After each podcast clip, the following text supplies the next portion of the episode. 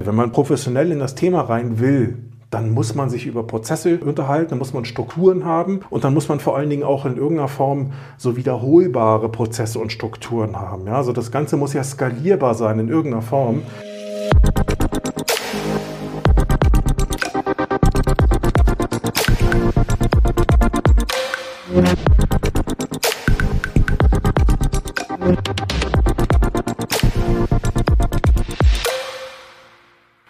Herzlich willkommen im 2022, mein erstes LinkedIn Live. Ja, ich hoffe, ihr seid alle gut rübergerutscht, ihr seid gesund vor allen Dingen und äh, habt vermutlich auch schon die ersten Tage wieder im Job verbracht. Ihr seid also wieder angekommen. Die träumerische Zeit ist vorbei. Ja, Weihnachten, Familie, Naschen, Essen, kaum bewegen. Und äh, ich glaube, also ich weiß nicht, wie es euch ging. Mein erstes äh, oder meine erste Woche war noch ein bisschen ruhiger und ging zum Glück nicht ganz so hektisch los. Aber ich muss auch ehrlich sagen, es fiel mir schon ein bisschen schwer. Wir waren über Weihnachten auch noch ein bisschen im, im, im Süden, also in, in, in Sü Süden klingt so nach Wärme. In dem Fall war es tatsächlich Südtirol. Es war also eher kalt äh, und schneeig und mit Wandern verbunden und und und war also durchaus anstrengend. Und äh, da tat uns dann, meiner Frau und mir, die erste Woche doch schon sehr gut, so dass wir da eigentlich äh, die ganze Sache ein bisschen ruhiger angehen konnten. Ähm, Worum soll es äh, heute gehen? Was sind die Themen? Ähm, oder andersrum, was ist das Thema? Also im Grunde geht es ja um das Thema Online-Sales nochmal. Ich hatte dazu ja schon mal der LinkedIn Live, äh, wo ich ausführlich auf das Thema, was ist überhaupt Online-Sales eingegangen bin, aus meiner Perspektive immer gesehen. Und ähm, ich will das hier natürlich nicht wiederholen, weil das ist auch noch gar nicht so lange her und von daher sind die Sachen noch immer noch aktuell.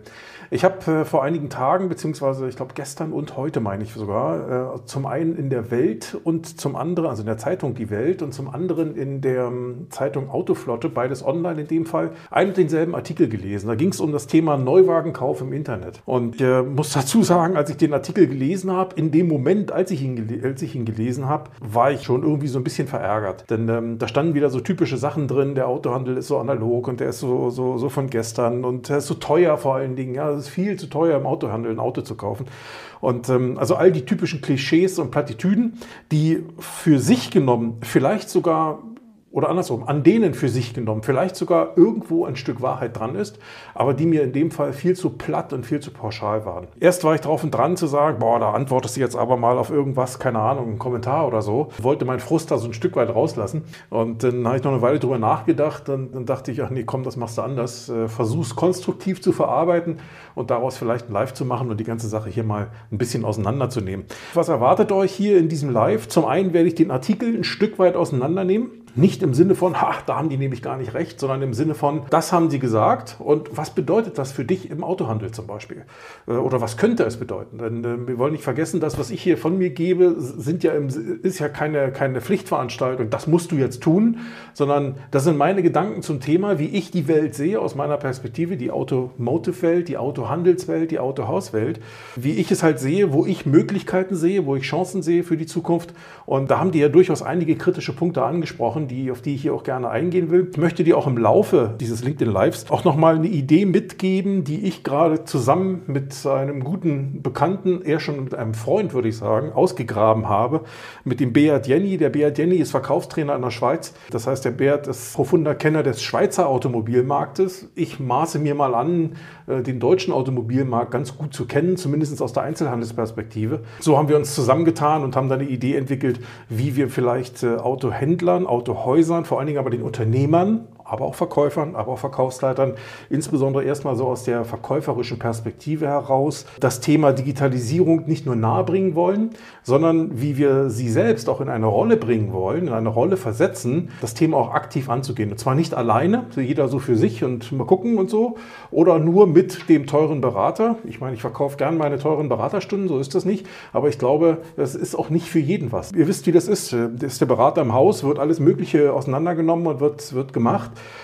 So, und wenn der Berater wieder weg ist, dann schlafen Dinge wieder ein. Und äh, das wollte ich eigentlich vermeiden, denn es ist schön, wie es ist, Geld zu verdienen, aber am Ende tue ich das Ganze natürlich auch aus einem Stück, ein Stück weit her, aus, aus Leidenschaft heraus, äh, weil ich es eben gern tue und weil ich auch gern mit Menschen zusammen Dinge äh, gestalte. Wenn dann dieses Gestalten aber nicht stattfindet, dann ist zwar die Komponente Geld erfüllt, ja, aber so richtig happy macht es mich dann auch nicht. Ne? Also von daher, da hängen schon mehrere Sachen dran und deswegen äh, hatte ich mir gedacht, ich gehe darauf hier mal ein. Ich starte mal mit dem Artikel. Da steht zum Beispiel Beispiel Also es geht, wie gesagt, nochmal Neuwagenverkauf im Internet oder Neuwagenkauf im Internet. Er richtet sich ja eher an den Endkunden oftmals. Das heißt, da steht dann drin, bis Mitte des Jahrzehnts werden mehr als 30 Prozent aller Neuwagen in Europa über das Internet verkauft, prognostiziert eine Studie der Unternehmensberatung Bain. So 30 Prozent, also ein Drittel des Marktes ungefähr, wenn man das so möchte. Das ist jetzt aus meiner Sicht keine Überraschung. Ich denke, wer in der Branche ist, der wird dann jetzt auch nicht sagen, boah, so viel. Ganz im Gegenteil wird man sagen, ja Gott, wird halt so sein. Ich möchte nur daran erinnern, ich habe vorhin extra nochmal nachgeschlagen. Ich habe auf meinem Blog 2016 aus einer anderen Studie, die war von A.T. Kearney, ähm, oder Kearney, ich weiß nicht wie sie genau, genau, wie sie sich aussprechen, damals zitiert, das ist jetzt also fünf Jahre her oder knappe sechs Jahre her, fünfeinhalb, sechs Jahre her. Da ging es darum, dass bis 2020 schon solche Zahlen im Raum standen. Und das zeigt doch, doch ein Stück weit, ja, da gibt es Entwicklungen und ja, da gibt es auch Trends. Und ja, da passiert ja auch was. Das ist ja nicht so, dass da nichts passiert in dieser Richtung. Aber hey, wir müssen die Kirche im Dorf lassen. Eine Studie ist nett, aber die Realität mag nachher ganz anders aussehen. Und ob es nachher 30 sind, vielleicht sogar 40 oder nur 15, Wer weiß das schon? Das ist alles Glaskugel. In dem Sinne kann ich nur empfehlen, die Kirche ein Stück weit im Dorf zu lassen, so muss man so sagen, äh, sich aber dennoch mit der Thematik ernsthaft auseinanderzusetzen. Ja, also nicht verrückt machen lassen, oh Gott, oh Gott, sondern ganz ernsthaft an das Thema rangehen und sagen, okay, wir gehen da ran, schauen uns an, was können wir dazu beitragen, was müssen wir vielleicht sogar tun und welche Rolle wollen wir dabei spielen und dann schauen wir uns die Sache an. Also das kann ich nur dringend empfehlen. Deswegen mit so Studien, ich lese die gerne und ich, äh, und ich nehme auch gerne solche, solche Dinge mal, mal raus, weil ähm, wie gesagt, falsch ist das alles nicht, aber es ist eben auch ein Stück weit Glaskugel, weil es ist eben immer Blick in die Zukunft und die kennt nun mal niemand. Ja? Man kann sie nicht zuverlässig prognostizieren. Wenn ich hier zwischendurch, das ist auch für die Podcast-Hörer, nachher ähm, immer mal wieder eine ganz kurze Pause mache, dann schaue ich immer mal in die einzelnen Kanäle rein, denn ich streame das Ganze ja auf LinkedIn, auf äh, Facebook, auf meiner Facebook-Seite und auch bei YouTube. Deswegen schaue ich da immer mal rein, ob es da aktuelle Kommentare gibt damit ich darauf direkt eingehen kann. Ja, also deswegen muss ich hier ab und zu mal kurz den Redefluss unterbrechen, kurz mal rüberschauen und dann wieder zurückkommen. So viel zu der Prozentzahl. Triebkraft hinter der Entwicklung sind zum einen die jüngeren digital affinen Kunden. Ich denke, das ist irgendwie auch nachvollziehbar, für die das Ganze ja eine Selbstverständlichkeit ist. Zum anderen haben aber auch die Hersteller selbst ein Interesse, zumindest einen Teil des Vertriebs in die eigenen Hände zu bekommen, um am teuren Händlernetz zu sparen. Das war der erste Punkt, über den ich gestolpert bin beim Lesen des Artikels, wo ich dachte, was soll so ein Scheiß? Ja? Entschuldigung für die Worte, aber am teuren Händlernetz zu sparen. Was ist eigentlich teuer? Wir kommen gleich nachher nochmal drauf, weil der, Begriff wird nachher noch durch jemand anderen nochmal zitiert. Da gehe ich dann nochmal individueller darauf ein. Hier schon mal der erste Gedanke, warum ist ein Händlernetz eigentlich teuer? Beziehungsweise, was empfinden wir eigentlich als teuer? Kommen wir aber gleich nochmal drauf.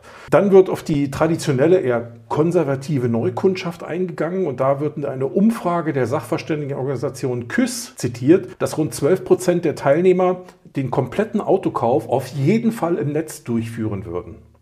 So, den kompletten Autokauf auf jeden Fall im Netz, 12 Prozent. Auch das übrigens 2016 äh, in meinem Blogartikel, da waren es damals 13,5. Man sieht also, der Anteil hat sich entweder verkleinert, vergrößert, was auch immer, bewegt sich immer noch in denselben Regionen. Also da ist gar nicht so viel passiert in den letzten sechs Jahren, obwohl das hier so steht, ja, Corona hat da sicherlich zu beigetragen und bla bla bla.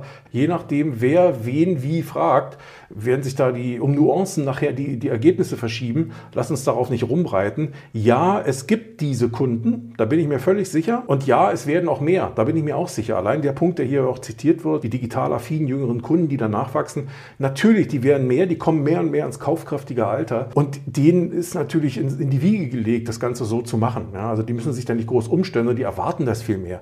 Also insofern, ja, da wird sich etwas bewegen. Aber auch hier, da gibt es keine großen Überraschungen. Ja, also ähm, insofern insofern äh, sollten wir auch da die Kirche im Dorf lassen. Also was heißt jetzt mal dieser erste Absatz mehr oder weniger für mich in Richtung Handel, in Richtung Autohaus von der Bedeutung her? Zum einen, Online-Sales kommt, ja, wenn er nicht schon da ist in einigen Teilen, aber er kommt auf jeden Fall, wenn er dann nicht schon da ist.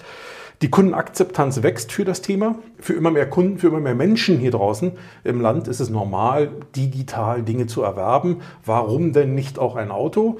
Jetzt könnte natürlich wieder dieses Gegenargument kommen, ja, aber die Probefahrten und da, das kauft doch kein Mensch ohne Probefahrten. Ja, da wäre ich mir nicht so sicher. Ich denke schon, dass es immer mehr Menschen gibt, die so ein Auto ohne Probefahrt kaufen. Und damit sind wir wieder beim Thema, was ist überhaupt kaufen? Bislang Es kaufen, Barzahlen, finanzieren und leasen. Das sind die drei Methoden, mit denen normalerweise im Autohaus hantiert wird. Wenn man diesen Gedanken auch nur so weiterträgt, okay, da könnte ich mir auch vorstellen, dass das hier und da nicht für jeden passen würde. Aber wir wollen nicht vergessen, es gibt inzwischen eben auch neue Methoden, Autos zu erwerben. Ich nenne es mal nicht kaufen. Das wäre zum Beispiel ein Auto-Abo.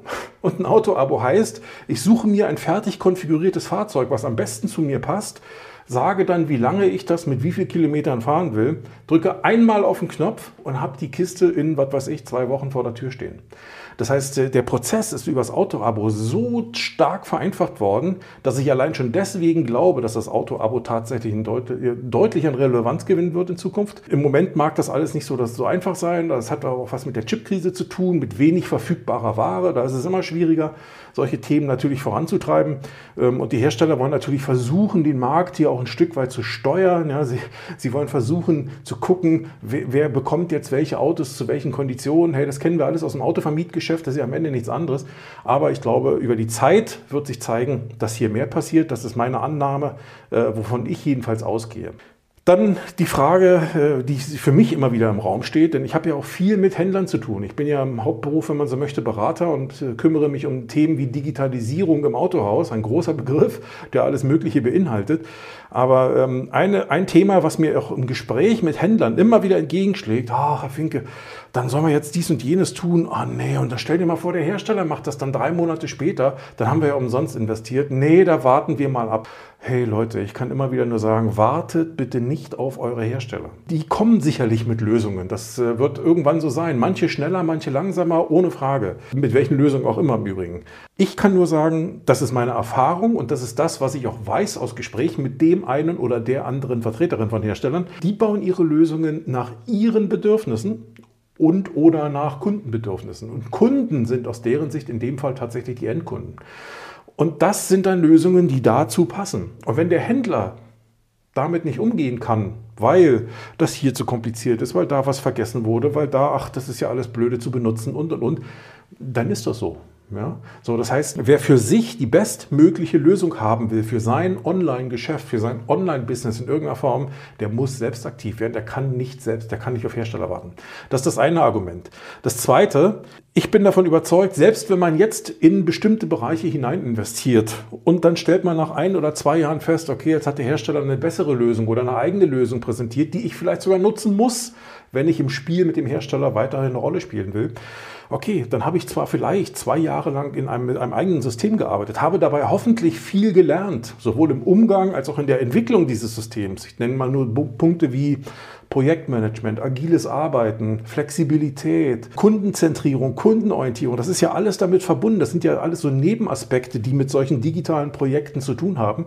Ich glaube einfach, dass das allein, diese, diese eher vielleicht weichen Faktoren, weil sie ja nicht hart zu bemessen sind oftmals, dass die allein es schon wert sind, in solche Dinge zu investieren, um einfach als Unternehmen mit dem Mindset, die Mitarbeiter einfach anders ausgerichtet zu sein. Und dass das dann, wenn dann der Hersteller mit einer anderen Lösung kommt, viel einfacher für den Händler sein wird, damit auch umzugehen, als zu sagen, wir warten mal, wir machen erstmal noch nichts und dann gucken wir mal.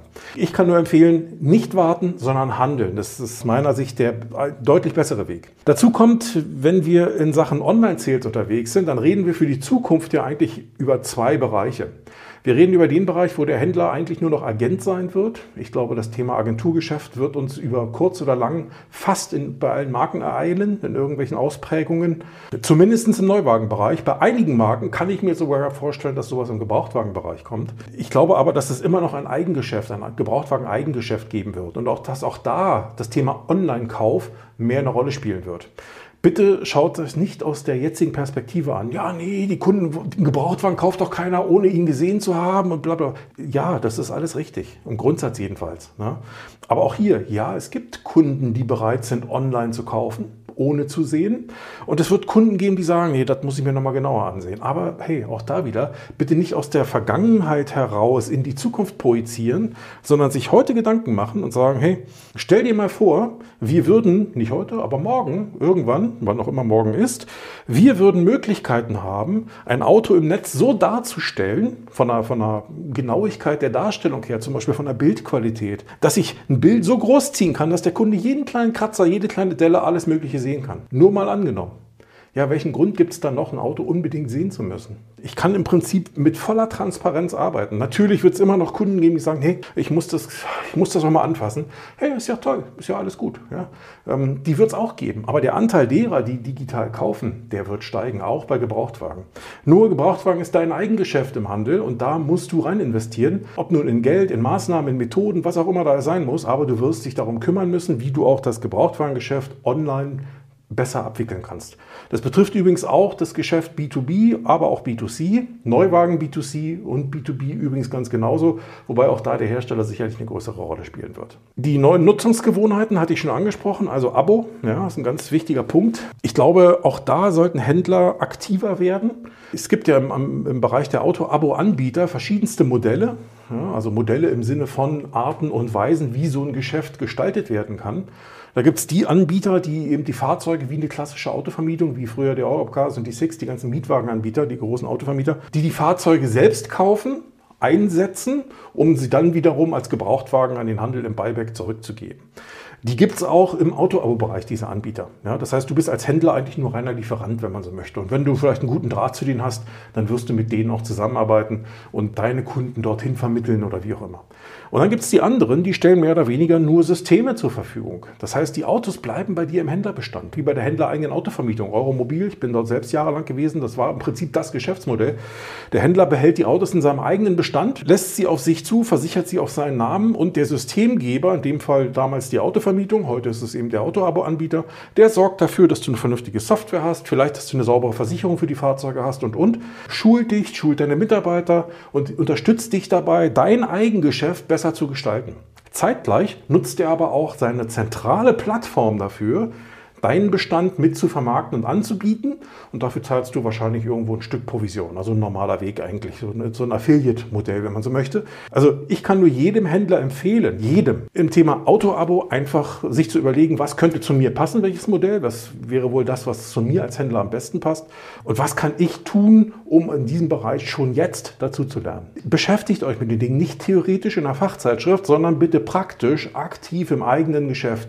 Und das gilt für den kleinen Betrieb genauso wie für den großen Betrieb. Ob ich das alles selber machen muss und, und, und. Das sind alles Sachen, Lernprozess, Lernprozess, Lernprozess. Äh, macht da bitte auch keine tagelangen, wochenlangen, monatelangen Planungsrunden, Strategierunden, keine Ahnung, wie viel tausend Jahre Kooperationsgespräche und dann sind sechs Monate um und dann sagt man, so, jetzt haben wir die Entscheidung, hey Leute, wir lieben in 2022, agiles Zeitalter, Flexibilität und, und, und schnell Entscheidungen her und loslegen. Klein anfangen und dann loslegen. Wenn dazu Fragen sind, gibt es immer externe Begleiter, wie solche Leute wie mich, die man eben auch mal fragen kann, wie kann ich dies tun, wie kann ich jenes tun. Ja? Wir kosten ja keine Millionen. Wir sind zwar keine, keine Billiganbieter, wir Beraterschar, aber wir kosten ja keine Millionen. Ja? Und das bisschen Geld, was du an uns bezahlst am Ende, ja, das holst du locker wieder raus, weil du dann eben dein Geschäft besser gestalten kannst. Also solche Themen, da würde ich viel flexibler vorgeben. Also denk darüber nach. Ein weiterer Punkt in Sachen Online-Sales. Ich hatte die Tage ein Gespräch mit einem Händler. Den ging es darum, ja, wir wollen auch Online-Sales jetzt irgendwie so in, unserer, in unseren Online-Auftritt, Webseite praktisch integrieren. So, kann man natürlich machen, ist ja alles gar kein Problem. Ja, aber wir machen das ja schon irgendwie. Ach, ich sage, okay, wie denn? Was machen Sie denn da? Ja, also wenn jetzt mal ein Kunde äh, hier anfragt und äh, online kaufen will oder zumindest aus der Ferne kaufen will, ich nenne es mal so, dann wickeln wir das alles schon irgendwie per Telefon, E-Mail, Fax, Gedöns ab, so dass wir praktisch ähm, diese diesen, diesen Fernkauf, ich nenne ihn mal so, ja, sauber abwickeln können. Das ist in Ordnung. Als ich dann mal nachgefragt habe, wie die sehen denn da Prozesse und Strukturen aus, ja, nee, sowas gab es nicht. Das wird praktisch ähm, der Zulassungsdienst, da gibt es keinen zentralen Zulassungsdienst, der deutschlandweit aktiv ist, sondern da sucht man dann im Internet irgendwie in der Region, in der der Kunde sitzt, irgendeinen Zulassungsdienst, mit dem man das dann so macht, okay? Und der kriegt dann das Formular oder der will das Formular, der nächste will wieder ein anderes Formular. Ey Leute, so funktioniert das Leben nicht. Ne? Das kann man wirklich mal machen, wenn es darum geht, nur ein Auto Auto im Quartal irgendwo hin zu verschiffen. Wenn man professionell in das Thema rein will, dann muss man sich über Prozesse äh, unterhalten, dann muss man Strukturen haben und dann muss man vor allen Dingen auch in irgendeiner Form so wiederholbare Prozesse und Strukturen haben. Ja? Also das Ganze muss ja skalierbar sein in irgendeiner Form ähm, und da muss man eben auch Dienstleister haben, mit denen man zusammenarbeitet, da wo man Dinge eben nicht selbst abwickeln kann. Ne? Also da muss man ran, das äh, ähm, so, so klein klein ist da nicht die Lösung und auch das gilt für alle Betriebsgrößen, ja? das ist unabhängig davon. Also auch da die Frage, wie sorgst du eigentlich dann auch für Prozesssicherheit? Also wenn man, wenn man es nicht gewöhnt ist, Prozesssicherheit auch zu leben, also zu sagen, naja, wir haben ja eigentlich einen definierten Prozess für den Bereich XY, der ist vielleicht sogar niedergeschrieben. Oftmals ist es ja so, dass das in irgendwelchen Herstellerhandbüchern steht. Ähm, ich kenne so Serviceprozesse zum Beispiel, ja, die dann da drin geschrieben, wo genau drin steht, so und so wollen wir, dass ein Kunde zu betreuen ist. So, was ja auf der einen Seite manchmal ein bisschen nervtötend ist, aber auf der anderen Seite ja durchaus einen, einen vernünftigen, offen, hoffentlich vernünftigen Rahmen vorgibt. So, und äh, wenn man dann mal guckt, äh, wie wird gearbeitet, hm, der eine Mitarbeiter macht das so und der andere macht das so. Und das machen zwar alle genauso, aber die anderen Sachen, da hat er so sein Ding und er macht so sein Ding. Hey, funktioniert nicht. Online auch schon gar nicht. Stellt euch die Situation vor, ein Kunde will online ein Auto kaufen und der hat zuerst mit Verkäufer A zu tun, weil der gerade Schicht hat oder Online-Dienst hat oder wie auch immer man das nennt. Und der macht mit dem Kunden jetzt die Abwicklung nach Schema F. Ja, und dann sagt er, und morgen, den Rest macht morgen mein Kollege, ich bin dann im Urlaub, der macht das dann mit Ihnen. Der Kollege sagt dann morgen, nee, da müssen wir halt nochmal ganz anders machen. Wir machen Schema G hier. So, weil ich mache das halt so. So wird Business nicht skalierbar, so spare ich auch nicht Geld, sondern das kostet mehr Geld. Und so produziere ich von vornherein einfach zusätzliche Prozessschritte und schaffe Unzufriedenheit und totale Demotivation auch beim Kunden, nicht nur bei den Mitarbeitern selber, sondern auch beim Kunden. Also das funktioniert nicht. Da muss Prozesssicherheit rein und das ist ein klassisches Führungsthema. Ja? Wenn du Verkaufsleiter bist oder Serviceleiter bist in deinem Autohaus oder du bist sogar Geschäftsführer, dann sind das Themen, um die du dich kümmern musst. Ja? Also da muss auch ein Stück weit Organisationsstruktur angepasst werden, damit sowas gemacht werden kann. Und die Menschen, die eben Führungskräfte sind, die müssen sowas können. Das äh, zählt halt mit dazu. Wie, ja, wie man dafür sorgt, dass die, Aus, die, die Auslieferungsqualität hochgehalten wird. Das ist ja, diese letzte Meile ist ja durchaus ein Thema. Nehmen wir mal an, wir haben den gesamten Online-Sales-Prozess, der ist gesteuert. Alles super toll. Und jetzt wird das Auto zum Beispiel von einem Dienstleister äh, nach sonst wo gebracht, wo der Kunde ist, und wird dem Kunden ja irgendwie übergeben. Und jetzt ist immer die Frage, das ist ja mehr oder weniger der einzige physische Kontakt, den der Kunde mit gefühlt jedenfalls dem Autohaus hat. Der Kunde weiß ja vielleicht noch nicht mal, dass das ein externer ist, der das Auto ausliefert. Und auch da muss man sich überlegen, ja, welches Erlebnis soll der Kunde da eigentlich haben? Wie, wie soll der uns in Erinnerung behalten? Soll da jetzt einer aussteigen aus dem Auto mit der Zigarette im, Mund und sagen, oh, ich lasse erstmal den Wagen von der Karre runter und dann machen wir das schon und so? Ja, ist schwierig. Ne? Also ähm, könnte ich mir in Berlin durchaus noch vorstellen, würde vielleicht so ein klassischer Berliner wahrscheinlich sogar noch hinnehmen, zumindest in Teilen. Aber sobald ich die Stadtgrenzen verlasse, wird schwierig. Da muss man sich eben auch überlegen, ist das dann der richtige Weg, das so zu machen? Oder kann ich mit den Dienstleistern irgendein Prozedere vereinbaren? Oder ist zum Beispiel die Eigenlösung, also ich mache es selbst mit eigenen Mitarbeitern, ist das der richtige Weg? Also da sind alle möglichen Antworten denkbar. Ich habe hier übrigens auch nicht die Antwort, die dich glücklich macht macht. Schon deswegen nicht, weil ich gar nicht weiß, wer du bist. Ja, ich sehe ja hier gerade immer nur in eine Kamera. Wie nimmst du deine Mitarbeiter mit auf diesen Kurs? Da sind wir auch wieder beim Thema Führung, Führungsaufgabe. Es reicht eben nicht zu sagen, wir bauen da mal eine Plattform. Ich habe das schon oft genug gesagt und ich erlebe es immer wieder. Ich glaube, die größte Herausforderung sind Menschen. Sowohl die Mitarbeiter, also die mitzunehmen, dafür zu sorgen, dass die das richtige Mindset haben, dass die begeistert sind, dass die Motivation da ist, die, die, die, wenn du so willst, die Stimmung hochzuhalten. Das ist eine ganz, ganz wichtige Führungsaufgabe. Zum einen und zum anderen aber auch zu gucken, sind wir zu schnell im Vergleich zu dem, wie schnell die Kunden sind? Oder sind wir zu langsam? Also auch da den richtigen Weg zu finden, weil es macht ja keinen Sinn, Dinge anzubieten und zu sagen, boah, wir sind jetzt hier sonst wie digital und die Kunden sagen, äh, wir aber nicht. Oder andersrum, wir sind total analog und äh, die Kunden sagen, ja, nee, wir sind aber schon deutlich weiter. Also auch das muss man sich ja überlegen, wie man damit umgeht. Also auch das ein Thema, da muss man dranbleiben. Ein weiterer Punkt, den du unabhängig davon, ob du jetzt schon rein investierst in Online-Sales oder in andere Bereiche, frag dich, wenn du Führungskraft bist, ich hoffe, du bist zum Beispiel Chef, Verkaufsleiter, was auch immer, in welcher Form im Autohaus, frag dich, ob wirklich all deinen Mitarbeitern bewusst ist, dass die Zeiten, auf die wir zusteuern, dass die deutlich härter werden, als sie bislang gewesen sind. Ja, es klingt ein bisschen dramatisch und äh, vielleicht auch ein bisschen negativ, ist aber wirklich nicht so gemeint. Was ich damit sagen will, ist, der Wettbewerb, dem du ausgesetzt bist, heute, der ist bei weitem noch nicht so hart wie der, dem du morgen ausgesetzt sein wirst.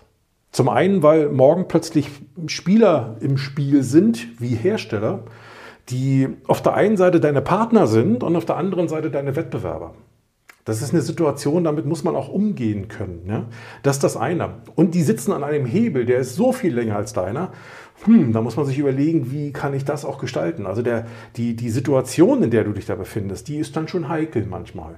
Das andere ist aber auch Kunden. Ich meine, äh, das ist ja schon eine ganze Weile so und es wird einfach noch deutlich verstärkt, dass äh, immer mehr Kunden immer schneller einfach sagen, oh, der nächste Händler ist nur ein Klick entfernt, klick, und dann gehe ich halt dahin. Stell dich darauf ein, dass die Zeiten härter werden, dass die Zeiten wettbewerbsintensiver werden und dass die Zeiten, auf die wir zusteuern, dich als Händler, als Führungskraft, als Leader deutlich, deutlich mehr fordern werden, als das in der Vergangenheit war.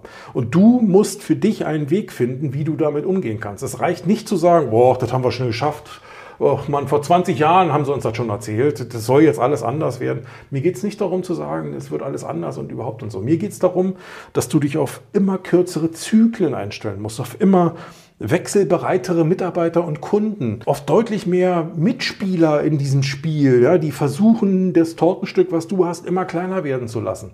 So, und das machen die ja nicht, weil die dich nicht leiden können, alle Mann, sondern weil das Leben so ist, weil die da alle Defizite erkennen, weil die also Möglichkeiten erkennen, weil die Chancen erkennen, die sie reinstoßen können, wenn du sie denn nicht nutzt, zum Beispiel. Darum geht's mir. Das heißt also insbesondere im Bereich Kundenzentrierung, also den Fokus auf den Kunden, auf den Kunden, auf den Kunden. Jetzt wirst du sagen, ja, dann machen wir doch längst. Also wir sind doch kundenorientiert. Ich will niemandem absprechen, dass er kundenorientiert ist. Niemandem. Also ich glaube auch vom Herzen her sind die meisten Autohausunternehmer und Mitarbeiter wirklich kundenorientiert. Nur schau dir an, wie wir das Ganze leben. Und das ist ja das, was der Kunde sieht. Der Kunde sieht erstmal nicht, was wir im Herzen tragen. Der Kunde sieht, was wir tun und was wir nicht tun. Und wenn der Kunde sieht, dass wir uns auf Prozesse orientieren, Prozess, Prozess, Prozess, und dass der Kunde sieht, wir müssen hier noch ein Formular und wir sind da umständlich und wir können das nicht und wir wollen das nicht oder wir dürfen nicht, weil und da muss ich erst den Chef fragen, bla bla bla.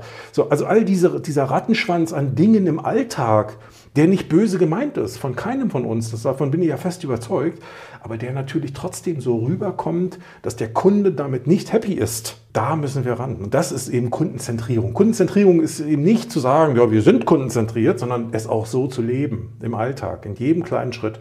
Und Mitarbeiter, alle Mitarbeiter, ganz egal, das kann der Mechaniker sein oder Mechatroniker, das kann der Teiledienstmann sein, das kann deine Reinigungskraft sein im Haus, ja.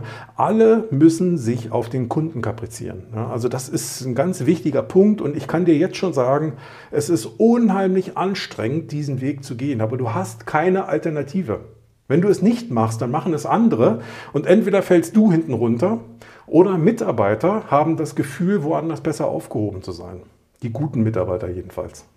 Also insofern, ähm, ich glaube, ähm, das ist ganz wichtig. Also Kundenzentrierung und verbunden damit müssen deine Mitarbeiter, weil die sind ja nun mal die Schnittstelle zum Kunden, die haben ja den direkten Kontakt zum Kunden, die müssen praktisch wissen, wie kann ich meinen Kunden jeden Tag, Tag aus, Tag ein, bei jedem einzelnen Kunden immer wieder meine Existenzberechtigung vermitteln. Wie kann ich das machen? Wie kann ich dem Kunden zeigen, dass es gut ist, dass er zu mir gekommen ist.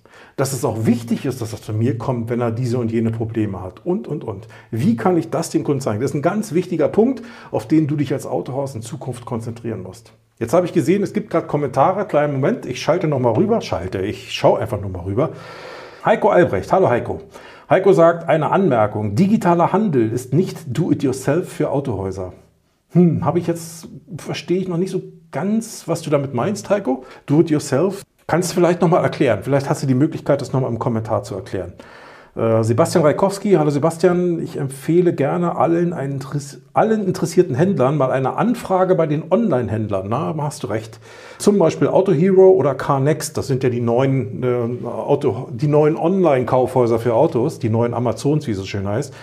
Kundenorientierung und Transparenz sind dort absolut im Fokus. Ja, und das sind die neuen Wettbewerber. Die kommen zwar von außen, aber sie greifen natürlich in unsere Kundenbeziehungen rein. Das haben ja schon andere gemacht, aber die gehen jetzt komplett in den gesamten Kaufprozess. Bisher war es so, dass viele Dienstleister, ich nenne jetzt mal ein paar Namen, CarWow, ich nenne mal Mobile, wie sie alle heißen, mit denen wir schon seit Jahren noch teilweise sehr kooperativ zusammenarbeiten, manchmal auch konfrontativ, klar, aber doch im Regelfall ja kooperativ.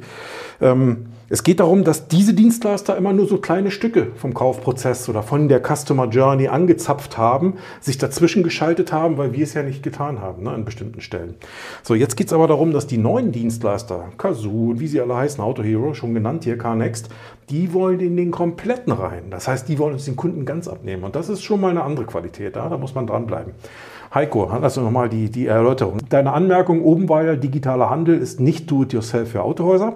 Ich hatte nochmal nachgefragt und du schreibst, äh, es geht nicht um eine Kundenkommunikation, die nicht auf den bestehenden Prozessen im Autohaus basiert.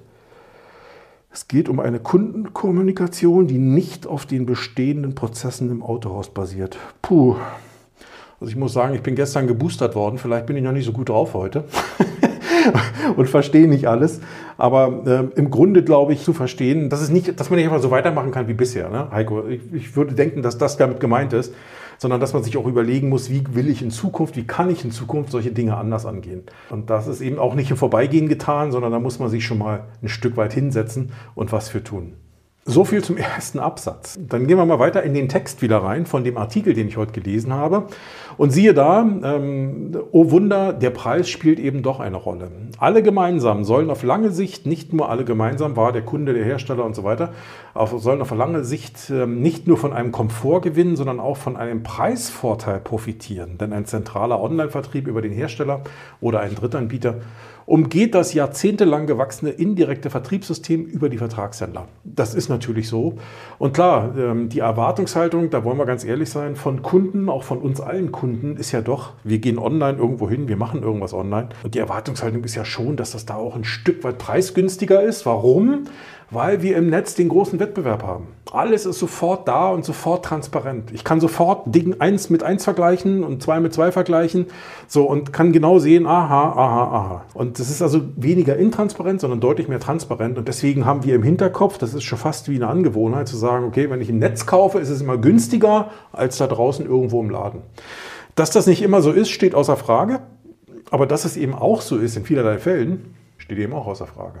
Und jetzt kommt das Zitat zum Thema teuer, äh, was ich natürlich überhaupt nicht witzig fand. Zitat. Der stationäre Autohandel ist sehr teuer. Der Kunde bezahlt gut 10% des Neuwagenpreises nur für den Handel. Und würde man den Händler aus der Vermarktungskette zwischen Fabrik und Kunde ausklinken, könnte man viel Geld sparen. Sagt, oh Wunder, Ferdinand Dudenhöfer, den kennen wir ja alle. So, ich möchte jetzt auch gar nicht auf Ferdinand Dudenhöfer rumhacken. Ich habe da durchaus auch ein gespaltenes Verhältnis zu seinen Aussagen in mancherlei Hinsicht. Aber ich finde es ja doch gut, dass so ein bisschen Provokation immer wieder eine Rolle spielt. Weil wenn alles nur im Fluss wäre, wäre es ja auf Dauer auch alles nur langweilig. Und im Grundsatz die Aussage, dass 10% äh, des Neuwagenpreises praktisch Vertriebskosten sind die ist ja nicht von der Hand zu weisen. Ja? Also ich sage mal, wenn ein Auto 30.000 Euro kostet, Listenpreis, dann sind 3.000 Euro mehr oder weniger Aufwand des Herstellers eingepreist ja, für den Vertrieb des Fahrzeugs. Das kann man so sehen. Das ist auch in Ordnung so, glaube ich. Ne? Ist vielleicht sogar ein Faktum. Ne? Kann man vielleicht gar nicht drüber diskutieren. Die Frage ist, warum wird das als teuer empfunden? Und, äh, und da, glaube ich, liegt der Hase im Pfeffer. Und wenn wir ganz ehrlich sind, die Aussage an sich, so wie sie da steht, hat mich verärgert auf der einen Seite. Aber wenn man nochmal drüber nachdenkt, wie der Markt heutzutage eigentlich aussieht da draußen, der Neuwagenmarkt vor allen Dingen, dann wollen wir doch ganz ehrlich sein, ohne Rabatt kann ich doch heute kein Auto mehr verkaufen. Ich wüsste nicht, wie das noch geht. Und teilweise mit Rabatten, die an die 20, manchmal sogar in die 30 Prozent gehen. Ich will noch gar nicht davon reden, dass es hier und da noch teilweise noch schlimmer aussieht. So, und wenn man sich dann überlegt, ja, warum ist das denn so? Ja, dann muss man einfach sagen, da stimmt ja irgendwas im Marktgefüge nicht. Das ist doch aber einfach so. Also ich denke, wir müssen anerkennen, dass im Marktgefüge irgendwo eine Schieflage herrscht. Und diese Schieflage, die mag, man muss jetzt rausfinden, wo genau die herrscht. Ist das tatsächlich so, dass der Autohandel sein Geld nicht wert ist und dass deswegen die Kunden sagen, oh, der Händler bringt mir ja nichts, ich will da 10, die 10 Prozent, die der kostet, die will ich einsparen? Das wäre eine Argumentation. Es könnte doch aber auch sein, dass bestimmte andere Faktoren eine Rolle spielen. Das kann das zum Beispiel der Mangel an Innovation sein. Das kann einfach die maßlose Überbelieferung an Fahrzeugen in die Märkte sein. Also dass viel zu viel, viel zu viel Angebot da ist und deswegen der Kunde einfach die bequeme Situation der Auswahl hat. Ist das nicht vielleicht auch ein Argument? Das ist mir zu einfach zu sagen, der stationäre Handel ist sehr teuer. Natürlich kostet die Leistung, die der Händler erbringt, Geld. Ja, das ist doch klar. Ich meine, so ein Autohaus dahin zu bauen, Menschen zu beschäftigen, Menschen auszubilden, dafür zu sorgen, dass Fragen des Kunden beantwortet werden, dafür zu sorgen, dass Informationen zu Fahrzeugen, die man so leicht online vielleicht dann doch nicht findet, nochmal gegeben werden. Ja, also individuell auf die Bedürfnisse des Kunden einzugehen. Tut mir leid, also das ist natürlich mit einem Preisschild versehen. Das ist völlig normal. Was mich nur ärgert, ist, dass da, dass da teuer steht. Weil, ganz ehrlich, ich empfinde es nicht als teuer. Ich persönlich jedenfalls nicht. Wenn ich irgendwo hingehe und ich äh, ein Auto kaufen will und ich kenne mich mit diesem Auto überhaupt nicht aus. Ich kenne mich vielleicht, weil ich gerade vielleicht auf ein Elektroauto umstellen will, ich kenne mich noch nicht mal mit einem Elektroauto aus. Ähm, Entschuldigung, also da brauche ich doch jemanden, der mich ein Stück weit an die Hand nimmt und durch diesen Dschungel der vielen, vielen Informationen und der vielen, vielen neuen Dinge, die ich lernen muss, irgendwo durchführt. Und das ist doch natürlich irgendwo auch zu bewerten, zu bepreisen. Das ist für mich völlig normal. Jetzt ist natürlich die Frage, ist das, was der Autohandel, der Autohandel ist schon schwierig, ne? aber ich muss es erstmal so nehmen, wie es hier steht, der stationäre Autohandel ist sehr teuer, steht da. Ist erstmal die Frage, ist diese Leistung, die der Handel in Gänze so erbringt, ist die tatsächlich richtig eingepreist? Oder ist, ist die Leistung im Verhältnis zu dem, was der Nutzen für den Kunden ist, ist die vielleicht zu teuer. Das kann natürlich sein. Ja? Und ich glaube, das Empfinden ist da natürlich von Kunde zu Kunde unterschiedlich. Und ich würde mal annehmen, dass Herr Dudenhöfer oder Herr Professor Dudenhöfer, so viel Zeit muss sein, mehr Kenntnis von Fahrzeugen, von Technik oder von den Dingen hat, die mit diesem Auto zu tun haben. Und dass er für sich vielleicht sagt, okay, für mich wäre der stationäre Handel zu teuer, weil das, was die mir da erzählen können, das weiß ich vielleicht schon. Das ist in Ordnung. Dann ist er vielleicht tatsächlich jemand, der im Onlinehandel besser aufgehoben wäre, wo er sagt, gekauft wie gesehen und keine Beratung. Das ist völlig okay. Es gibt diese Kunden. Das will ich auch nicht bewerten, das ist so. Aber die Kunden, die ins Autohaus gehen, weil sie nicht weiter wissen oder weil sie Informationen brauchen und und und, Entschuldigung, das muss bezahlt werden, das ist doch normal. ja? Also insofern, Autohandel ist in, total gesehen, zumindest aus meiner Sicht, nicht zu teuer.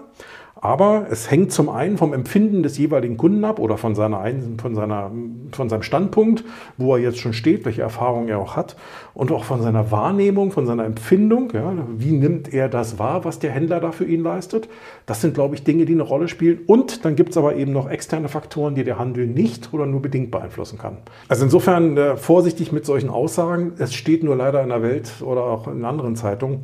Klar, und sowas setzt sich dann fest, oh, Autohändler, viel zu teuer. Ne? Das ist das, was hängen bleibt. Und deswegen ärgert mich eigentlich diese Art der Aussage von jemandem, der es besser wissen könnte. Also teuer ist aus meiner Sicht etwas dann, wenn ich als Kunde für mich keinen Nutzen erkenne. Dann empfinde ich Dinge als teuer. Und der Nutzen kann völlig verschieden sein. Also ein gutes Beispiel. Was ist der Nutzen eines Diamantrings? Also für mich hat sowas zum Beispiel, ihr seht das hier, für mich hat sowas keinerlei Nutzen. Ich, würd, ich wüsste gar nicht, warum ich für so einen Kram Geld ausgeben soll. Aber es gibt andere Menschen, äh, die, die geben dafür 200.000 Euro aus. Nicht nur, weil sie es haben, sondern weil sie für sich da einen erheblichen Nutzen erkennen. Und der heißt vielleicht Status, Ansehen bei irgendwelchen anderen und und und. Jetzt kann man sagen, was ist das für ein komischer Nutzen? Ja gut, aber Menschen sind verschieden. Jeder hat so seinen eigenen Tick ähm, und seine eigene Art, äh, mit den Dingen umzugehen. Und ich glaube, das ist dann eben noch so. Das ist auch völlig in Ordnung. Davon leben wir übrigens auch im Autohandel, mit Premium und mit den Luxusmarken. Also insofern äh, müsste man sich auch als Händler wiederum fragen, okay, wenn teuer von Kunden oder wenn, wenn, wenn Kunden Dinge als teuer empfinden, wenn sie den Nutzen nicht erkennen können, dann muss ich mich doch als Händler fragen, wie kann ich das vermeiden? Wie kann ich dafür sorgen, dass Kunden meinen Nutzen, den ich biete, immer schön erkennen können? Da muss ich aber erstmal wissen, was ist überhaupt der Nutzen, den ich meinen Kunden stifte.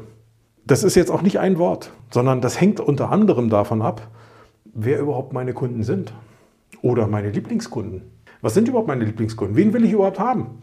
Wer sind denn die Kunden, mit denen ich am liebsten Geschäfte mache? Jetzt könnte wieder jemand sagen, ja, jeder Hauptsache bringt Geld. Ja, nee, so einfach ist es nicht. Es gibt zum Beispiel Kunden, die sind chronisch unfreundlich, wertunschätzend, herablassend, arrogant äh, und sonst wie. Die haben vielleicht Geld, aber mit denen Geschäft zu machen, macht null Bock. Das ist zum Beispiel die Frage, pff, warum will ich mir das eigentlich antun? Ne? Könnte eine Frage sein, ne, die man sich stellen muss. So, und wenn mein Lieblingskunde unter Umständen nette ältere Herren sind, ähm, die, die Geld haben, aber auch freundlich sind und äh, die viele Fragen stellen, wo ich Kompetenz beweisen kann und und und, ja, okay, ist doch toll. Mach doch lieber mit denen Geschäfte und versuche doch lieber mehr von den Kunden zu gewinnen, als darauf zu warten, wer heute so reinkommt äh, und dann kriege ich unter Umständen die anderen ab, ja, die dann vielleicht auch noch auf den Preis rumdrücken. Also es gibt schon äh, Möglichkeiten, seine Lieblingskunden auch ein Stück weit zu definieren. Ja, gibt ja das Persona-Konzept zum Beispiel, über das man das machen kann. Ähm, nur mal ein Beispiel zu nennen. Da auf jeden Fall die Frage stellen, wer sind überhaupt meine Lieblingskunden? Warum sind die das? Ja, was macht die aus? Und dann bitte nicht jeder. Ne? Also das ist auf jeden Fall wichtig. Daraus ergibt sich zwangsläufig die Frage, was ist dann der Nutzen, den ich diesen Kunden stiften kann, wenn ich jetzt äh, mir das überlege. Also was sind das vielleicht bestimmte Leistungen? Ähm, ist das eine bestimmte Art und Weise, wie wir mit denen umgehen? Also ein emotionaler Faktor, wenn man so möchte. Ist das vielleicht die Vielfalt ein Produktangebot oder ist das die Marke, die wir vertreten in der bestimmten Region? Da muss man, muss man sehr kreativ sein und einfach sich überlegen, reinversetzen in den Kunden, wer ist das, was will der oder die und was kann ich tun, damit er happy ist. So, und dann kommt da irgendwo eine Menge an, an Argumenten heraus, wo man sich dann wieder überlegen kann, okay, äh, von den 50 Argumenten, 30 davon, die können wir heute schon, aber 20, da müssten wir eigentlich noch was für tun. Ja? Und schon kann man sich wieder überlegen, okay, was müssten wir im Leistungsangebot ändern, auch im Auftreten vielleicht ändern, in unserem Branding ändern, in unserer Werbung, im Marketing, in der Kundenansprache, um auch diese Kunden in irgendeiner Form zu adressieren und zu erreichen. Also das ist ein Punkt. Diese Folge wird unterstützt von Autohaus Mastermind. Das Geschäftsmodell Autohaus verändert sich. Agilität und Flexibilität sind mehr und mehr gefordert. Die Autohaus Mastermind bringt Verkäufer, Verkaufsleiter und Unternehmer zusammen, die sich beim Bewältigen dieser Herausforderungen unterstützen wollen, die sich und ihr Unternehmen weiterentwickeln wollen. Weitere Informationen und Buchungsmöglichkeiten findest du unter www.autohaus-mastermind.com. Warum sollen Kunden zu dir kommen und nicht zum Nachbarn gehen? ja. Ich denke mal, die meisten von euch, von uns, werden schon mal über das Thema Agenturmodell gestolpert sein im Vertrieb. Ähm, das heißt, ich als Händler werde am Ende eigentlich gar nicht das Auto verkaufen, also das Geschäft buchhalterisch, wenn man so möchte, kaufmännisch abwickeln, sondern das macht eigentlich der Hersteller im eigenen Namen und auf eigene Rechnung. Äh, ich bin in dem Sinne Vermittler. So, das heißt aber auch, wenn ihr jetzt mal von der Ist-Situation, noch bin ich ja Händler, also ich bin selbst der Kaufmann. Heute verkaufe ich das Ding selbst. Ich habe also auch die Preishoheit. Und das führt dazu, gerade bei dem beinharten Wettbewerb, den wir da draußen jetzt schon teilweise haben im Neuwagenbereich, ja, dass eigentlich Preis, Preis, Preis das Argument im Marketing in der Werbung ist. Also ich wüsste kaum, dass irgendwo anders geworben wird. Es geht fast zu 100 Prozent nur um den Preis. Und jetzt stellen wir uns mal ganz kurz die Welt im Agenturmodell vor, wo plötzlich der Preis in der Kommunikation keine Rolle mehr spielt, weil der Hersteller kommuniziert das. Es ist ja sein Geschäft. Ich bin ja nur Vermittler. Und da ist für mich die Frage, was kommuniziere ich denn eigentlich dann? Was ist das, was ich dann dem Kunden rüberbringen möchte, warum er denn zu mir kommen soll? Bisher rufe ich ihm immer hinterher, komm zu mir, ich bin der günstigste. Oder der mit dem besten Angebot oder der mit keine Ahnung was. Aber im Regelfall immer irgendwo preisbezogen. Wenn ich das nicht mehr habe, dann ist die spannende Frage, was rufe ich dem Kunden denn dann zu? Komm zu mir, weil, warum? Was ist das? Und ich glaube, diesen Gedanken muss man eben auch fortführen und sich Gedanken machen dazu und sich fragen, was ist das? Weswegen soll der Kunde eigentlich zu uns kommen? Und bitte nicht kompetent und zuverlässig. Das ist das, was jeder Kunde von jedem Vertragshändler erwartet. Kompetenz und Zuverlässigkeit. Das ist kein Argument im Wettbewerb. Das sind Sachen, die werden vorausgesetzt. Wenn, wenn die nicht da sind, ist der Kunde enttäuscht. Aber wenn sie da sind, wird dir das als Händler nicht angerechnet, sondern, ja, ist klar, Dafür bist du doch Händler, oder? Also insofern, das kann nicht das Argument sein. Dann muss es auch noch andere Dinge geben. Und es ist auch keine Sache, die man eben mal so zwischen Tür und Angel entscheidet oder, oder rausfindet, sondern da muss man sich mit sich selbst beschäftigen, mit seiner Strategie, mit seiner Marke. Wer bin ich überhaupt? Wer bin ich, wenn ja und wie viele? Ne? Gab es mal ein Buch, glaube ich, von Richard David Brecht. Ich glaube, damit muss man sich auseinandersetzen, um sich selbst zu reflektieren, aber auch um seinem Team ja was mitzugeben. Wer sind wir? Wofür stehen wir? Was macht uns aus? Weswegen sollen Leute hierher kommen und nicht darüber, da drüben hingehen? Ne? Also macht euch diese Gedanken, das ist ganz wichtig, damit der Kunde eben nicht sagt, boah, die sind ja viel zu teuer, das bringt ja, nee, da kannst ja nicht hingehen. Nee, gebt ihm Argumente, gebt ihm Emotionen, was auch immer das alles ist, was die Kunden haben wollen, damit Kunden sagen, dahin gehen ist total geil. Warum? Weil 1, 2, 3, 4, 5. Also darauf kommt es an am Ende. Ein Punkt, weil wir ja gerade auch den Unterschied hatten. Ne? Kunden erwarten online einen gewissen Preisvorteil auf der einen Seite und auf der anderen Seite sind wir aber eben auch stationäre Unternehmen, die ja auch einen Kostenapparat haben und und und. Und jetzt sich zu überlegen, könnte ich vielleicht eine kanalorientierte Preisstrategie haben? Was meine ich damit? Kunden, die vor Ort zu mir ins Autohaus kommen, die zahlen den normalen Preis. Ich nenne ihn jetzt mal so, wie auch immer der zustande kommt. Ne? Ähm, und Kunden, die online kaufen, null Beratung haben wollen, die einfach nur auf den Knopf drücken und sagen, liefer bitte nach XY. Hier ist das Geld fertig. Hm? Warum soll ich denen nicht einen günstigeren Preis anbieten? Denn ich muss ihnen ja auch weniger Leistung rüberbringen. So, und das kann ich online super machen. Das heißt, der reine Online-Kaufpreis, der liegt vielleicht x Prozent unter dem Normalkaufpreis bei mir vor Ort, wo der Kunde ja auch noch andere Leistungen bekommt. Also äh, darüber würde ich immer noch mal darüber nachdenken. Ich weiß, dass das ein heikles Thema ist. Bei einigen wird sowas durchaus gelebt, manchmal auch eher unbewusst. Und bei anderen, äh, die sagen, das ist Teufelszeug. Ne? Das gibt es bei uns nicht. Bei uns gibt es nur einen Preis. Es gibt nur Diskussionen mit Kunden. Ja, die wird es geben, ohne Frage. Aber es ist aus meiner Sicht eben auch erklärbar. Und wenn der Kunde sich im Laden darüber aufregt, dass er hier den Verkäufer eine Stunde beschäftigt hat äh, und, und, und, und, und, und dann sagt, dafür soll ich jetzt 1000 Euro mehr zahlen, dann würde ich sagen, sorry Leute, so ist das Leben. Das ist woanders auch so. Das ist überall so. Gehe ich ins Reisebüro, wird die Reise garantiert teurer sein, als wenn ich sie einfach online buche. Nur im Reisebüro kriege ich noch Beratung dazu.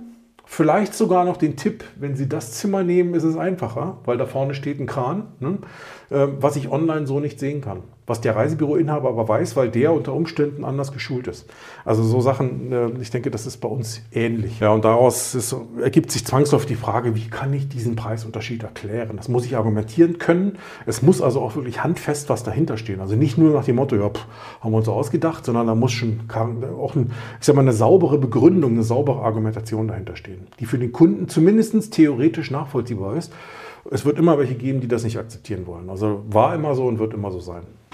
Gut, das war der zweite Absatz. Gehen wir in den dritten. Da steht dann hier, größtes Hemmnis der Umsetzung des Online-Sales dürfte noch die Technik sein.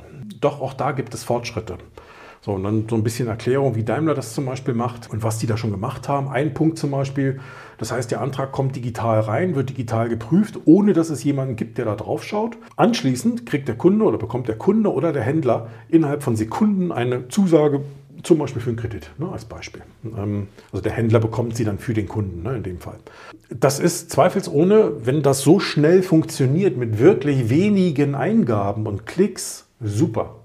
Ich meine, es gibt auch andere Banken ne, oder auch Vergleichsportale, wo sowas relativ einfach und schnell funktioniert. Die Frage ist ja einfach, es ist aus meiner Sicht weniger, wie schnell kann man das Ganze vom, vom Genehmigungsprozess her machen. Ich glaube, da können inzwischen viele Banken tatsächlich schnell sein. Ne? Die andere Frage, die mich da eher beschäftigt, ist, warum muss ich eigentlich solche Unmengen an Daten eingeben? Und die muss ich einmal eingeben für die Finanzierung und für die Versicherung nochmal und keine Ahnung, für den Kauf und für den Leasingvertrag. Oh, ätzend. Und beim Autoabo eine Unterschrift.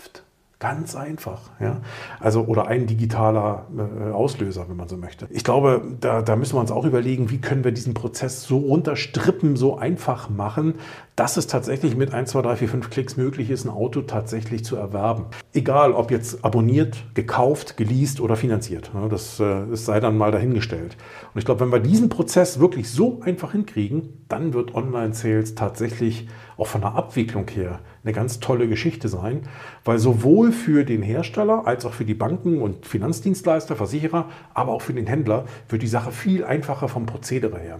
Und damit habe ich natürlich dann, äh, bin ich auf dem Level wie zum Beispiel die Amazons dieser Welt, wenn ich so möchte. Da geht schon noch ein bisschen was. Im Moment ähm, sage ich aber ganz ehrlich, ähm, ich, ich kenne seit 20 Jahren mache ich Digitalisierung im automobilen Umfeld und habe in der Zeit viel mit Systemen zu tun gehabt, mit Herstellersystemen, mit Händlersystemen, mit Dienstleistersystemen. Da gibt es ja alles Mögliche. Also wenn die Hersteller jetzt sagen, ja, und was wir da jetzt alles gerade so haben und machen, ein Wahnsinn und toll und da werden wir. Da, ich sag mal so, ich glaube, wir dürfen gespannt sein, um es jetzt mal freundlich auszudrücken, auf die Lösung der OEMs. Denn ähm, die, die da neben den eigenen Bedürfnissen auch die der Kunden und der Autohäuser berücksichtigen in irgendeiner Form. Ich würde es aber auch gerne nochmal andersrum sagen. Fakt ist ja, OEMs, Hersteller, sind durch ihre Größe und durch ihre Struktur träge und langsam, sind halt große Einheiten. Die ticken auch nicht wirklich kundenzentriert. Also das muss man auch sehen. Schaut man sich da die Abteilungen an, die OEMs heute haben oder auch die Systeme, die OEMs haben. Sorry Leute, da ist doch nichts kundenzentriert. Also vielleicht irgendwo mal ein Frontend auf einer Webseite, aber wenn es denn an die Kunden geht oder so.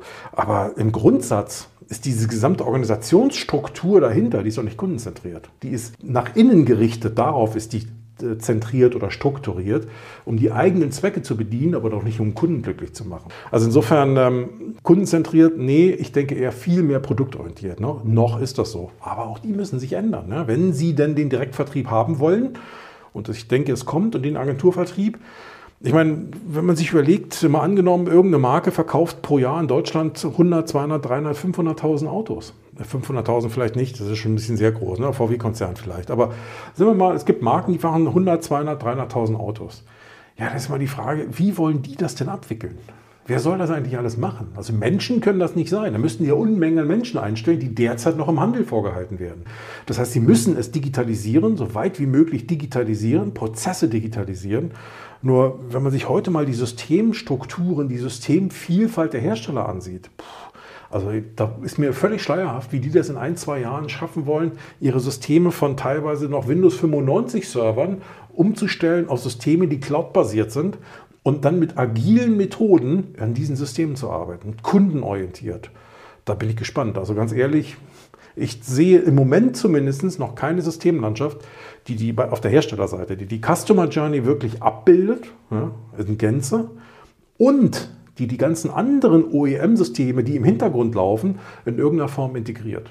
Da haben wir zum Teil ja noch, äh, ich sag mal, wenn du als, als Autohändler, als Autohaus eine Neuwagenbestellung zum Beispiel eingibst in ein Herstellersystem, dann geht die in praktisch in so eine Art Vertriebssteuerungssystem eigentlich rein. Aber in Wahrheit landet sowas schon direkt im Produktionssystem. Nur das Produktionssystem ist wiederum nicht vernetzt oder technisch auf einer völlig anderen Basis als das äh, Vertriebssteuerungssystem. Und da gibt es teilweise auch keine Schnittstellen. Und selbst wenn es welche gibt, dann brauchst du dazwischen riesige Translator, hätte ich bald gesagt, also Übersetzer, die die Sprache des einen Systems in das andere, also abenteuerlich zum Teil.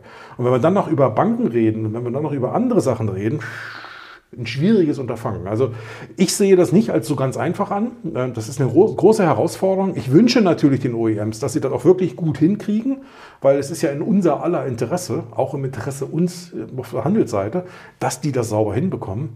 Aber sich dahinzustellen und blumige Reden zu halten, ist das eine. Aber das, was sie 20, 30, 40 Jahre nicht getan haben, jetzt innerhalb von 1, 2 Jahren zu machen, das wird ein spannendes Thema und zeitgleich haben Sie ja noch andere Transformationsprozesse zu gestalten. Ne? Es ist ja nicht nur der Vertrieb, der da transformiert wird, sondern auch noch die Produkte. Dann schaue ich mal wieder rechts rüber auf meinen anderen Bildschirm wegen der Kommentare. Heike Albrecht, damit Online-Sales überhaupt voll und in Gänze funktioniert, muss sichergestellt sein, dass das angebotene Fahrzeug überhaupt noch verfügbar ist, beispielsweise über eine Realtime-Abfrage im Bestandssystem. Solange dies nicht der Fall ist, bleibt der Online-Verkauf für mich nicht möglich. Wie siehst du es? Ja, Heiko, hast du absolut recht. Wenn ich nicht sehe, welche Ware ich noch habe, dann weiß ich natürlich nicht, was ich anbieten kann. Bis hin zu dem Punkt, dass ich unter Umständen Fahrzeuge doppelt vermarkte oder eben gar nicht, weil alle denken, er ist nicht mehr da. Das sind ja beide Extreme, sind nachher möglich. Und da sind wir schon wieder beim Thema Cloud, Echtzeit. Also ich glaube nicht, dass du sowas über Schnittstellen lösen kannst. Das ist viel zu komplex ne? und viel zu anfällig. Ich glaube, wir müssten über cloud-basierte Systeme reden. Also es muss alles in einer großen Cloud abgebildet werden. Das sehe ich heute noch nicht. Also da, da müssen wir hin, ja. Aber da bin ich gespannt, wie das laufen soll. Dass zum Beispiel auch, gut, ich meine, wenn der Neuwagenbestand durch Agentursysteme sowieso dem Hersteller gehört und nur im Handel steht als Standort, dann könnte das sicherlich auch mit heutigen Systemen schon machbar sein. Aber wie ist dann wieder der Handel angebunden? Ja? Und, und, und also gibt noch schon ein paar Krücken, die, die gelöst werden müssen, aber im Grundsatz äh, bin ich da völlig bei dir. Ne? Kundenkommunikation sollte weg vom Point of Sale kommen, hin zu einer Kommunikation, die Vertrauen aufbaut, Beziehungen etabliert und relevante Kaufmotive installiert. Und zwar auf der gesamten Journey eines Interessenten, beginnend ab der freien Lösungssuche. Ja, was soll ich da noch ergänzen? Das ist absolut korrekt. Ja, also korrekt aus meiner Sicht, wie ich das bewerte. Ich sehe das ganz genauso. Beziehung, also Beziehungspflege, Beziehungsaufbau, Beziehung halten ist für mich ein ganz wesentliches Thema. Äh, ich hatte das, glaube ich, ich weiß nicht, ob ich es schon mal in irgendeinem LinkedIn Live auch verhackstückt habe, aber nimm mal das Thema Finanzierungsausläufer. Ja? Also äh, wie viele Händler werden davon nach wie vor immer noch überrascht, beziehungsweise kümmern sich null um dieses Thema? Überleg mal, seit wie vielen Jahren wir schon Finanzierung und Leasing im Angebot haben und wie viele Händler sich immer noch nicht darum kümmern, den Kunden über die gesamte Zeit, die Laufzeit seines Vertrages regelmäßig ich will nicht penetrieren sagen, es klingt immer so doof, ne? Ähm, aber regelmäßig mit dem Kunden irgendwie zu kommunizieren. Das kann der Anruf einmal im Quartal oder im Halbjahr sein. Das kann sein, dass der irgendwie im E-Mail-System, im E-Mail-Marketing mit drin ist und über den Weg immer wieder Kontakt mit uns hält oder wir mit ihm in irgendeiner Form.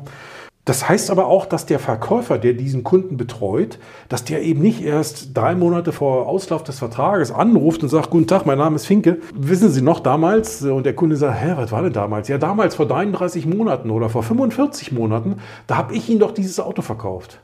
Wer waren Sie nochmal? Finke? Kenne ich gar nicht mehr. Ja, Mensch, so und so. Ja, weiß ich nicht mehr. Entschuldigung, das ist doch keine Beziehung, die da steht. Beziehung heißt, dass Menschen regelmäßig miteinander interagieren in irgendeiner Form. Und zwar nicht Unternehmen, sondern Menschen. Ja? Ähm, Beziehungen entstehen zwischen Menschen in irgendeiner Form. Und ähm, und das muss irgendwie auf die Reihe. CRM ist ein Thema, ne? also äh, äh, Kundenbeziehungsmanagement hat der Heiko ja schon angesprochen hier. Also ich glaube, das muss auch professionalisiert werden, so dass es eben auch funktioniert. Aber auch da nochmal der Hinweis, ich kenne das auch aus der Erfahrung, es reicht nicht aus, wenn im Marketing ein super geiles CRM aufgesetzt wird tolle E-Mail-Marketing-Strecken und, und, und. Ja, das ist nur bitteschön ein Part der gesamten Story. Also es ist nur ein Teil dessen, was zu tun ist. Weil das ist das, was ich maschinell machen kann, was ich automatisieren kann teilweise. Eine Beziehung wird aber zwischen Menschen aufrechterhalten. Ja? Das heißt also, auch Menschen müssen miteinander interagieren. Es reicht nicht aus, nur E-Mail-Marketing zu machen. Also irgendwann muss der Verkäufer dann doch mal den Hörer in die Hand nehmen. Oder wenn der Kunde einen Service äh, geplant hat, ja, also ich, der, der, der, der Termin im System steht, dann muss immer, äh, keine Ahnung, wegen mir mit 14, ich weiß nicht, wie die Vorlaufzeiten so im Moment sind im Service. Und mal angenommen, die sind bei 14 Tagen, ja, als Beispiel wenn, wenn heute der Tag, heute Abend der Tag abgeschlossen wird und heute sind neue Service-Terminanmeldungen, keine Ahnung, 20 Stück eingegangen für in 14 Tagen, dann muss diese Information heute schon über das CRM an die entsprechenden Verkäufer gegeben werden, damit die wissen, ach guck mal, in 14 Tagen am Mittwoch, da kommt der Finke wieder zu Besuch, weil der muss zu einer Inspektion, alles klar. Ähm, wann ist der da? Morgens um 8, alles klar, bin ich morgens um 8 da und sage ihm mal guten Morgen. Also das sind die Dinge, die auch passieren müssen. Ja? Äh, sonst allein das, also nur technisch glaube ich nicht, dass wir es lösen können. Ja? Und wer darum, wer, wer Markenbindung erzeugen will, wer auch Händlerbindung, Mitarbeiterbindung, also Bindung zwischen Menschen, ja? die Kunden sollen zu uns kommen und nicht nur zur Marke gehen. Bei Marke heißt ja, er kann auch zum nächsten Händler gehen, ne? äh, sondern er soll zu uns kommen. Das muss mit Menschen funktionieren. Ich glaube, ähm, dass das äh, spezielle Asset, ja, also die, die, die, die ganz wichtige, was ist ein Asset? Wie nennt man ein Asset? Ich weiß gar nicht. ähm, was werthaltig ist, wenn man so möchte, ja, eines Autohauses sind doch die Menschen, die Mitarbeiter vor allen Dingen. Das ist doch das entscheidende Asset im Vergleich auch zum Onlinehandel, der ja eher anonym läuft. Also die großen, die großen Online-Anbieter sind ja eher anonym unterwegs. Und ja, es gibt Kunden, denen ist dieses menschliche Betreuen nicht so wichtig. Das ist doch okay. Ja? Und dass die unter Umständen sagen, ich gehe dann doch lieber zu Auto Hero oder Kazoo oder wie sie alle heißen, ähm, weil da habe ich das alles nicht. Da geht mir keiner auf den Keks und will ständig von mir wissen, ob ich gut, ob ich gut drauf bin oder so. Hey, ist völlig in Ordnung. Ähm, das sind dann eben nicht Kunden, die zu unseren Lieblingskunden oder unseren Wunschkunden gehören wenn die woanders auch gut aufgehoben sind und da happy sind, ey, drei Haken dran, ist doch die Welt in Ordnung. Auch für den Hersteller ist dann die Welt in Ordnung, weil der Kunde ist ja nicht nur mit seinem Auto zufrieden, sondern er fühlt sich insgesamt betreut. Ist doch toll, alles richtig. Ne? Aber die Kunden, die wir, an die wir gehen, die wir adressieren, sind doch wohl eher Kunden, die auch beziehungsorientiert sind. Und dann müssen wir es auch spielen. Ja? Also das muss schon auf jeden Fall sein, sehe ich so. Ja? Danke Heiko für die Ergänzungen hier. Ähm, ein Punkt, den ich hier noch habe, einen weiteren Absatz. Ähm, da geht es darum, dass, die, dass der Hersteller, in dem Fall der, der Vertreter von Daimler, der sich da äußert, ähm, dass der zum Beispiel sagt, die Händler sind nicht nur bereit für die Digitalisierung des Autokaufs, sondern sie fordern das auch aktiv ein, weil auch die Kunden das einfordern. Ja, also klar, die Händler merken, dass die Kunden das auch wollen, also gehen sie zum Hersteller und sagen, hey, mach mal.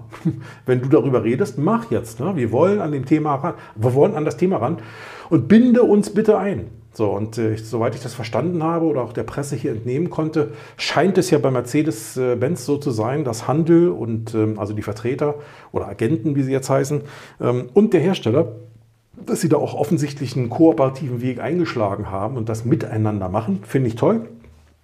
Ähm, ich bin mal gespannt, was am Ende auch rauskommt, denn am Ende muss es natürlich auch funktionieren in irgendeiner Form. Ne? Das ist ja äh, das Thema, was wir oft genug haben, dass uns vielleicht die Ziele vereinen, ne, aber dass die Methoden doch immer wieder zu Konflikten führen.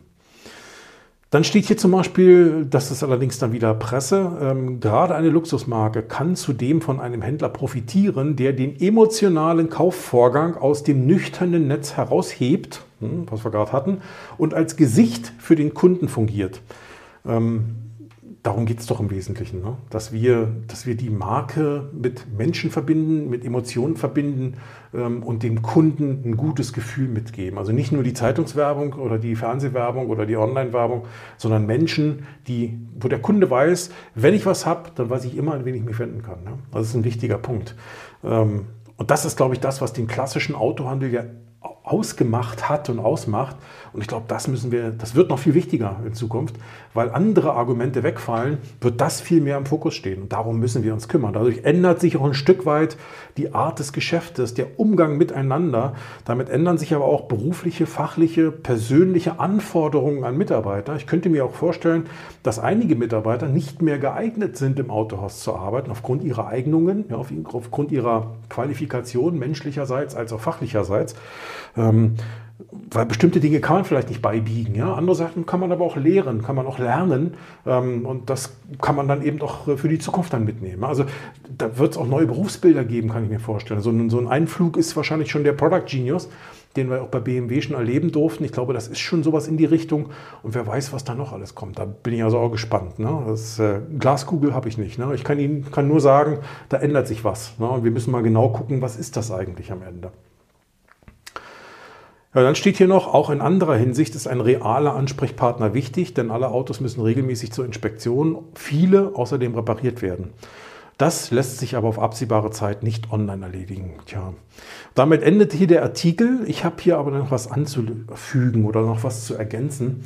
Ähm, ich glaube, dass ähm, entgegen mancher Annahme doch einigen OEM, einigen Herstellern durchaus daran gelegen ist, auch in Zukunft ein Händlernetz zu haben vielleicht nennt sich es nicht Händlernetz, vielleicht nennt sich Stationsnetz, Agentennetz, Vertreternetz, keine Ahnung. Ich habe auch keine Ahnung, wie Autohäuser in zehn Jahren heißen. Ob sie immer noch Autohaus heißen oder Mobilitätsstützpunkt oder so. Ja?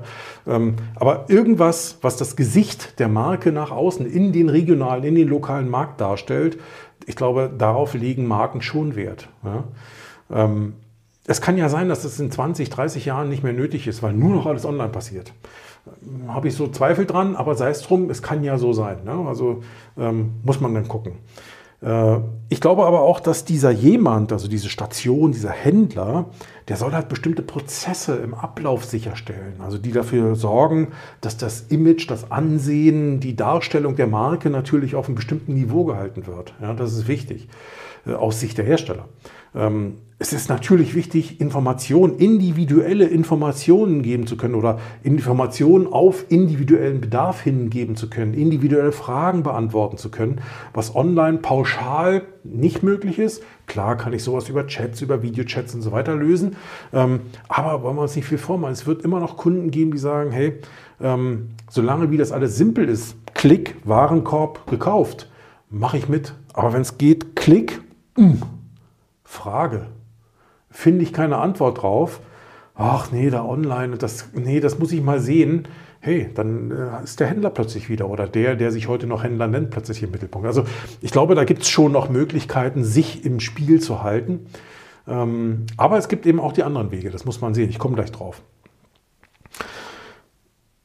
Insbesondere im Bereich Wartung bin ich da durchaus, also After Sales, bin ich da durchaus noch ein Stück weit pessimistischer.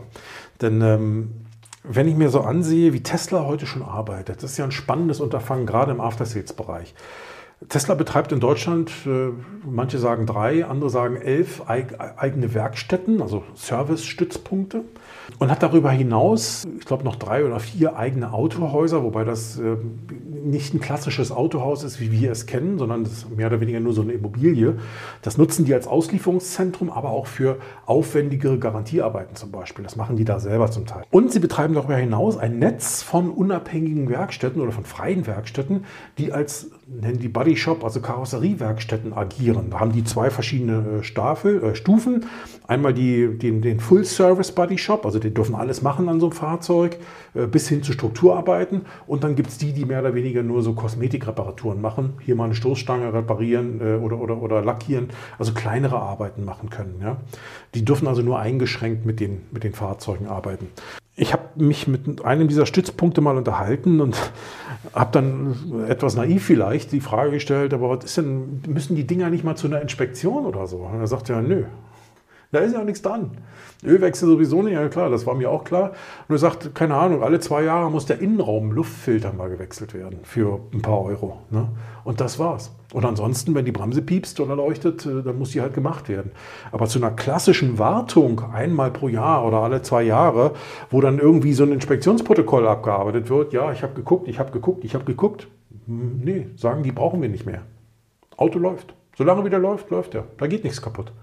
Wenn man sich jetzt mal überlegt, dass auch andere Hersteller ihre Fahrzeuge schon allein aus Kosten und aus Wettbewerbsgründen so bauen müssen für die Zukunft, so konstruieren werden für die Zukunft, dass sie auch so unterwegs sind, dann denke ich, müssen wir uns ernsthaft Gedanken machen, was machen wir eigentlich noch mit unseren Werkstätten. Ich glaube, für einen bestimmten Zeitraum, das wird sicherlich noch 10, 15, 20, 30, vielleicht sogar 30 Jahre laufen, werden wir mit Unfällen immer noch zu tun haben, auch wenn es vielleicht weniger werden, aber wir werden noch mit diesen Dingen zu tun haben, weil nicht alles fährt ab übermorgen autonom. Aber die andere Frage könnte sein, was kann ich denn trotzdem noch mit so einer Werkstatt machen? Welche Leistung kann ich denn da noch erbringen? Ich habe hier keine erschöpfende Antwort. Mir geht es nur darum, sich mit diesem Thema zu beschäftigen. Also wie gesagt, guckt man aus dem Status quo, wie wir im klassischen Vertragshandel mit den klassischen Herstellern unterwegs sind auf das Thema, dann haben wir Fahrzeuge, auch Elektrofahrzeuge. Ich fahre selber ein Elektroauto. Äh, der muss jetzt demnächst zu einer Inspektion. Ich glaube, das waren alle 30.000 Kilometer oder alle 35.000 Kilometer oder alle zwei Jahre. Irgendwie so war das so. Und da ich demnächst an die 35.000 komme, äh, ist jetzt anderthalb Jahre alt, müsste er jetzt demnächst zu einer Wartung. Aber jetzt auch in den anderthalb Jahren hatte ich keinen Kontakt zum Händler. Warum? Ich hatte jetzt auch keinen Bedarf, dahin zu gehen. Warum? Warum? Ja, Software-Updates, okay, das wäre noch ein Argument, aber für die Zukunft over the air. Ja, Gibt es ja bei Tesla sowieso schon, bei anderen ja auch mehr und mehr.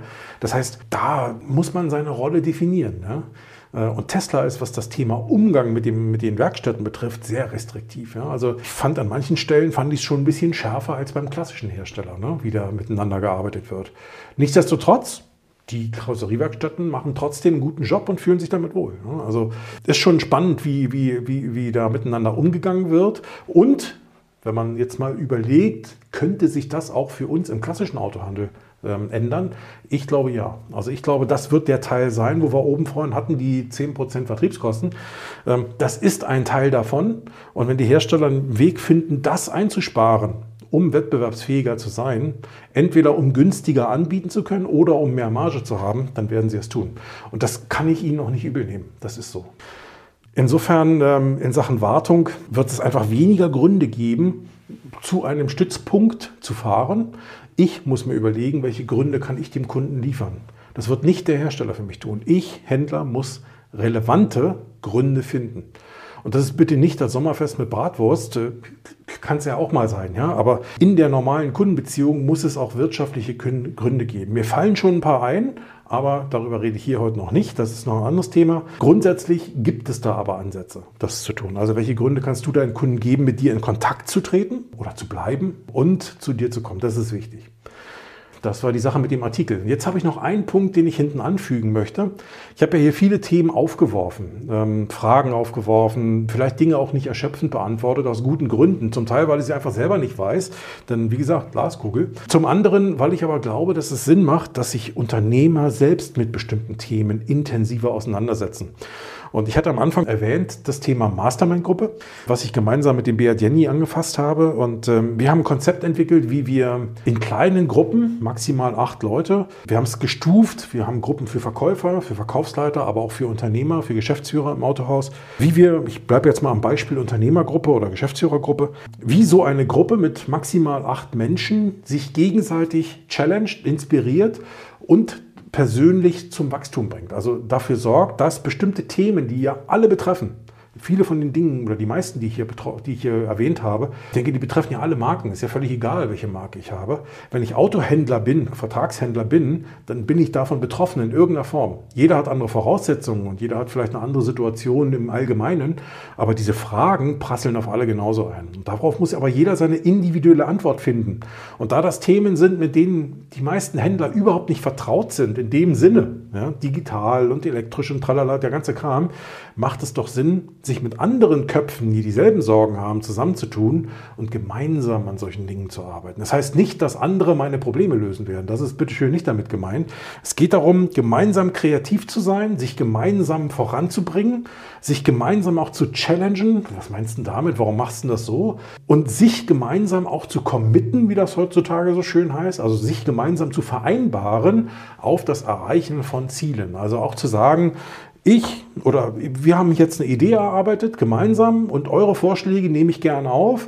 Und mein Ziel ist, bis zu unserem nächsten Zusammentreffen das und das erreicht zu haben. Also ein klares Commitment auch zu haben und zu sagen, okay, wir wollen hier nicht nur rumlabern, schön, dass wir mal drüber gesprochen haben, und dann gucken wir mal, wie wir das so machen. Nee, wir wollen sagen, okay, das ist das Ding, so willst du es machen, alles klar, was willst du in den nächsten 30 Tagen da schon erreicht haben? Und darauf eine Antwort zu finden und dann in 30 Tagen dann eben auch zu berichten. Ja?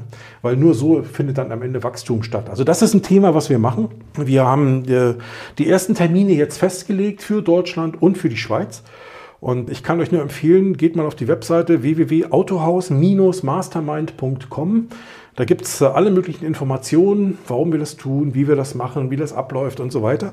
Da findet ihr auch Informationen zu Preisen, da findet ihr aber auch Informationen zu Terminen, die es schon gibt ja, äh, für die Gruppen.